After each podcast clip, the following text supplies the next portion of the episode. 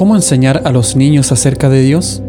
Primeramente tengo que reconocer que no hay un esfuerzo humano, ni de pastores, ni de padres de familia que pueda ser eficaz para llevar un alma al conocimiento salvador de Dios en Cristo sin la colaboración de las influencias transformadoras del Espíritu Santo. No obstante, usted sabe muy bien y espero que seriamente considere que esto no debilita su obligación de usar con mucha diligencia los medios correctos. El gran Dios ha declarado las reglas de operación en el mundo de la gracia, al igual que en la naturaleza. Aunque no se limita a ellas, sería arrogante de nuestra parte y destructivo esperar que se desvíe de ellas a favor de nosotros o de los nuestros. Vivimos no solo del pan, como dice Mateo capítulo 4 versículo 4, sino de toda palabra que sale de la boca de Dios. Si el Señor ha determinado continuar la vida de usted o la vida de sus hijos, sin duda lo alimentará o sostendrá con sus milagros. No obstante, usted se cree obligado a cuidar con prudencia su pan cotidiano. Concluirá usted, y con razón, que si dejara de alimentar a su infante, sería culpable de homicidio delante de Dios y del hombre. Ni puede creer que puede dar la excusa de que se lo encargó al cuidado divino milagroso mientras usted lo dejó desamparado sin suministrar nada de ayuda humana. Tal pretexto solo agregaría impiedad a su crueldad y solo serviría para empeorar el crimen que quiso excusar. Así de absurdo sería que nos engañáramos con la enseñanza de que nuestros hijos fueran enseñados por Dios y regenerados y santificados por las influencias de su gracia si descuidamos el cuidado prudente y cristiano de su educación que quiere ahora describir y recomendar. 1. Los niños deben sin lugar a dudas ser criados en el camino de la piedad y devoción a Dios. Esto, como usted bien lo sabe, es la suma y el fundamento de todo lo que es realmente bueno. En Salmo 111, versículo 10, dice, El principio de la sabiduría es el temor de Jehová. El salmista, por lo tanto, invita a los hijos a acercarse a él con la promesa de instruirlos en ella. En Salmos 34, versículo 11 dice, Venid hijos y oídme, el temor de Jehová os enseñaré y algunas nociones correctas del Ser Supremo deben ser implantadas en la mente de los hijos antes de que pueda haber un fundamento razonable para enseñarles las doctrinas que se refieren particularmente a Cristo como el mediador. Hebreos capítulo 11 versículo 6 menciona, porque es necesario que el que se acerca a Dios crea que le hay y que es galardonador de los que le buscan. La prueba de la existencia de Dios y algunos de los atributos de la naturaleza divina que más nos preocupan dependen de principios tan sencillos que aún las mentes más simples pueden comprenderlos. El niño aprenderá fácilmente que como cada casa es construida por algún hombre y que no puede haber obra sin un autor, así también el que construyó todas las cosas es Dios. Partiendo de la idea obvia de que Dios es el hacedor de todo, podemos presentarlo con naturalidad como sumamente grande y sumamente bueno, a fin de que aprendan ya a reverenciarlo y amarlo. Es de mucha importancia que los niños sean imbuidos de un sentido de maravilla hacia Dios y una veneración humilde ante sus perfecciones y sus glorias. Por lo tanto, es necesario presentárselos como el gran Señor de todo, y cuando les mencionamos otros agentes invisibles, sean ángeles o demonios, debemos siempre presentarlos como seres enteramente bajo el gobierno y control de Dios. Tenemos que ser particularmente cautos cuando les enseñamos a estos infantes a pronunciar ese nombre grande y terrible, el Señor nuestro Dios. Que no lo tomen en vano, sino que lo utilicen con toda solemnidad que corresponde, recordando que nosotros y ellos no somos más que polvo y cenizas delante de Él. Cuando oigo a los pequeños hablar del Dios grande, del Dios santo, del Dios glorioso, como sucede a veces, me causa placer. Lo considero como una prueba de la gran sabiduría y piedad de los que tienen a su cargo su educación. Pero hemos de tener mucho cuidado de no limitar nuestras palabras a estos conceptos extraordinarios, no sea que el temor a Dios los domine, tanto que sus excelencias los lleve a tener miedo de acercarse a Él hemos de describirlo no solo como el más grande, sino también como el mejor de los seres. Debemos enseñarles a considerarlo por el nombre más alentador de Jehová, Jehová fuerte, misericordioso y piadoso, tardo para la ira y grande en misericordia y verdad,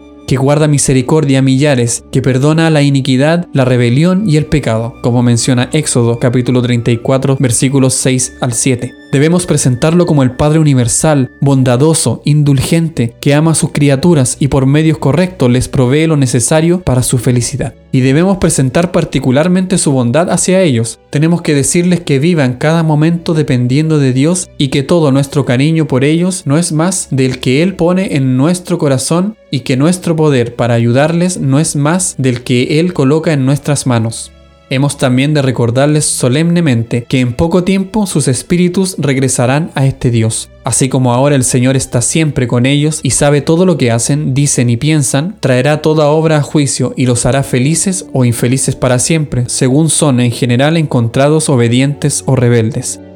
Debemos presentarles también las descripciones más vívidas y emocionantes que las escrituras nos dan del cielo y el infierno, animándolos a que reflexionen en ellos cuando echa tal cimiento creyendo en la existencia y providencia de Dios y en un estado futuro de recompensas al igual que de castigos, debe enseñarles a los niños los deberes que tienen hacia Dios. Debe enseñarles particularmente a orar a Él y a alabarle. Lo mejor de todo sería que con un profundo sentido de las perfecciones de Dios y las necesidades de ellos pudieran volcar sus almas delante de Él usando sus propias palabras, aunque sean débiles y entrecortadas pero tiene que reconocer que hasta que pueda esperarse esto de ellos, es muy apropiado enseñarles algunas formas de oración y acción de gracias que consistan de pasajes sencillos y claros o de otras expresiones que les son familiares y que se ajustan mejor a sus circunstancias y su comprensión. Y por último, hay que criar a los hijos en el camino de la fe en el Señor Jesucristo. Ustedes saben, mis amigos, y espero que muchos de ustedes lo sepan por la experiencia cotidiana de gozo en sus almas, que Cristo es el camino, la verdad y la vida, como menciona San Juan capítulo 14 versículo 6. Es por él que podemos acercarnos a Dios confiadamente, que de otro modo es un fuego consumidor, como menciona Hebreos capítulo 12 versículo 29. Por lo tanto, es de suma importancia guiar a los niños lo más pronto posible hacia el conocimiento de Cristo, que es sin duda una parte considerable de la disciplina y amonestación del Señor que el apóstol recomienda y que quizá fue lo que intentó decir con esas palabras en Efesios capítulo 6 versículo 4. Por lo tanto, tenemos que enseñarles lo antes posible que los primeros padres de la raza humana se rebelaron contra Dios y se sometieron a sí mismos y a sus descendientes a la ira y maldición divina, como menciona Génesis capítulos 1 al 3 debe explicar las terribles consecuencias de esto y esforzarse por convencerlos que ellos se hacen responsables de desagradar a Dios, cosa terrible, por sus propias culpas. De este modo, por medio del conocimiento de la ley, abrimos el camino al Evangelio, a las nuevas gozosas de la liberación por medio de Cristo. El Padre no debe ser presentado como severo y casi implacable, convencido casi por fuerza por la intercesión de su Hijo compasivo, a ser misericordioso y perdonador. Al contrario, hemos de hablar de Él como la fuente llena de bondad que tuvo compasión de nosotros en nuestro sufrimiento impotente, cuyo brazo poderoso se extendió para salvarnos, cuyos consejos eternos de sabiduría y amor dieron forma a ese importante plan al cual debemos toda nuestra esperanza. Les he mostrado a ustedes que esta es la doctrina bíblica. Debemos enseñarla a nuestros hijos a una edad temprana y enseñar lo que era ese plan en la medida que sean capaces de recibirlo y nosotros capaces de explicarlo debemos decirles repetidamente que Dios es tan santo, tan generoso, que en lugar de destruir con una mano y con la otra dejar sin castigo al pecado, hizo que su propio Hijo fuera un sacrificio por él, haciéndolo que él se humillara a fin de que nosotros pudiésemos ser exaltados, que muriera a fin de que nosotros pudiésemos vivir.